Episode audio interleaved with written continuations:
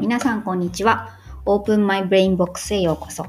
この番組は、風の感じたことを考えたことを5分から10分ぐらいで話す番組です。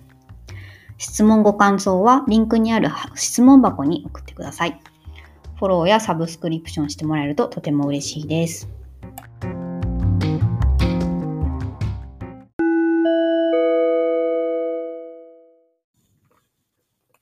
収録時点で2020年12月の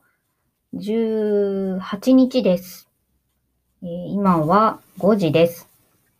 今日は嬉しい報告がありまして、私の個人的な嬉しい報告なんですけど、昨年から今年にかけてイギリスの、イギリスの大学院に留学してたんですけど、先日結果が出まして、無事学位が授与されました。修士号を取りました。イェイえっ、と、学位も、その、成績の一応、成績区分がつくんですね。まあ、有料化みたいなものなんですけど、ディスティンクションという優に当たる成績で、えー収めることができました。で、ここれは本当に家族をはじめいろんな人に支えられての結果だと思います。本当にありがとうございました。今日のテーマはですね、わからないこととの付き合い方です。最近皆さんわからないことってありましたか？あの、わからないことがあった時にどんな風に反応されてますかね？今日ですね、あの、完全に、まあ、留学の過程が全部終わったので、あの、いろいろ振り返ったりしてたんですけど、今回の留学でわからないこととどう向き合っていくかっていうのをすごくよく考えてました。まあなんでかっていうと、まあ留学は毎日わかんないことが次々出てきて、で、こその英、英国のイギリスの大学院っていうのは1年なので、もう本当に詰め詰めなんですね。ほとんど休みもないですし、あのー休み中も大量に課題が出るんで、まあ休んだような休んでないような1年だったんですけど、本当に毎日わかんないことが出てきて、いつもオーバーフロー気味でした。もちろん英語も何言ってるのか全全部は理解できないし、日本語みたいにこう細かいディティールみたいなところまでは全然理解できないですし、でもしな、それが全部日本語でやってたとしても内容そのものが理解できない。で、えっと、そういうことが毎日起きてました。で、まあ今もなんか、今なんかもですね、初めて犬を飼い始めて、私の人生で初犬なんですけど、で、まあ子犬だし、いろいろわかんないことばかりなんですよね。なんで、こう、例えば私の場合ですね、わからないことがあると、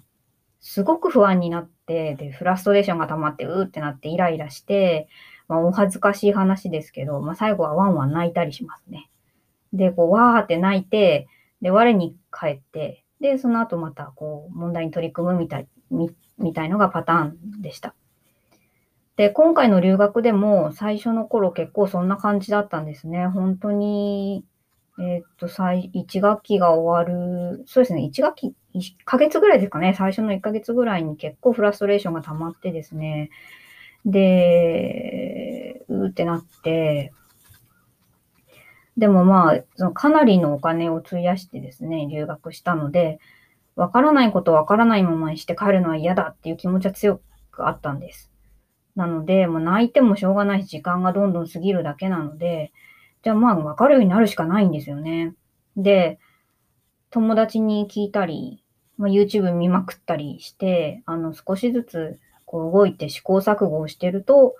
ふーっと分かるような瞬間が何回もあったんですよ。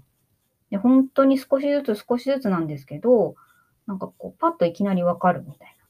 ことがあって、で、あれ？と思ったんですね。なんか今までそんなにフラストレーション溜めて、なんかこうぎゅうぎゅう自分を追い詰めてやってたけど、まあ、コツコツと毎日なんか試行錯誤してれば、わかる瞬間っていうのはあるんだなと思って、で、それから私はメモを取り出してですね、あの sticky メモを取り出して、わからないことはいつかわかるようになるって書いて、力強く書いてですね、壁に貼りました。で、わからないことを抱えているときってすごく落ち着かないですよね。早く謎が解けてほしいし、そのことを理解したい。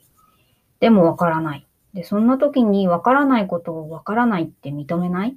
あとはわからないこと自体をないことにしてしまう。放っておく。で見て見ぬふりをするとか、まあ、いろんなこう対処法があると思うんですよね。ねまあ私も割とこうわからないことがあったら、あの、放っておくタイプだったんですよ、今まで。まあなんで解かなければならないわからないことがあると、すごくフラストレーションになっちゃう感じだったんですよね。で、えー、っと、ただまあ今回、そのわからないことをいっぱい体に溜めるみたいな経験をして、それを解かなきゃいけないっていう、何とか解いてきた、まあ、実績をもとに考えるとですね、なんかわからないことをわからないまま、そう自分の中に持っておく忍耐力みたいなのを鍛えておくと、まあ、自然とわかることが増えていくんだなぁと思いました。すいません。アラームが鳴っちゃった。で、そのわからないことに対する許容ができてくるというか、で、このわからないことに対する忍耐力というか、キャパシティが大きくなっていくことで、数学の問題とか、授業でわからなかったこととか、実質的な問題を理解する能力が上がるのに加えて、他人を許容するとか、未来に対する不安感を抱えることへの体制みたいなのも培われていくんじゃないかななんてぼんやり考えているところです。例えばですね、まあ、すごい極端な例ではありますけども、え女性差別っていうのは、まあ今でも確実に存在してますが、まあ一部の男性はその内容のあまりのひどさを、まあ、実際見たこともないし、体験したこともないので、わからないですよね。で、わからないから、そんなことあるわけがない。データがないならそんな事実はないっていうふうにないことにして済まそうっていうことがあるように思います。まあ、すごく極端な例ですけど、まあ、結局その他人のことっていうのは常にわからないんですよね。わからないし、理解できないけど、まあ、自分、わからないっていうのは、まあ、結局自分の知識が足りないんだな、これから勉強しなきゃなって受け止められるこ、受け止められたら、まあ、人に優しくなったり、もっとおおらかになれたりするのかな、なんて思ってます。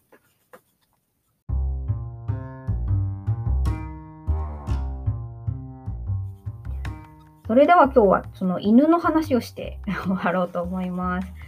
コーギーの子犬を飼い始めてですね、もうほんと結構大変で、3時間おきに1時間、こう、あの、お座りとか教えるトレーニングをしたり、まあ、あの、ボールとかで遊んだりして、もうしてたらもう全然仕事する時間がなくなっちゃって、なんとか細切れで仕事してますけど、生産性がすごく悪くなりました。もともとこう集中に時間がタイプなの、時間がかかるタイプなので、さっと切り替えられずにだいぶストレスだったんですけど、まあ、最近たまたま夫がですね、このコロナの状況が悪化のせいでですね、週に何日か家から仕事をするようになったので、まあ、少し時間ができてよかったです。いろんなものをね、噛むんですよね。大変なんですけど、まあ、同時に超可愛いです。で、子犬を飼い始めたのは、夫の強い希望で、子供を持つ前にリハーサルが必要だっていうのを結婚する前から言ってたんですね。で、今回実現したんですけど、夫は非常に犬の扱いも慣れててうまいし、自分でいろんなことを調べて物を買ったり、まあ、世話をどうするかみたいな、あのー、ディスカッションしたり、うん、できるので、もう頼もしいですし、まあ、もし子供に恵まれたら同じようにしてくれたらいいなぁなんて思ってます。それでは皆さん、あのー、あったかくしてお過ごしください。またね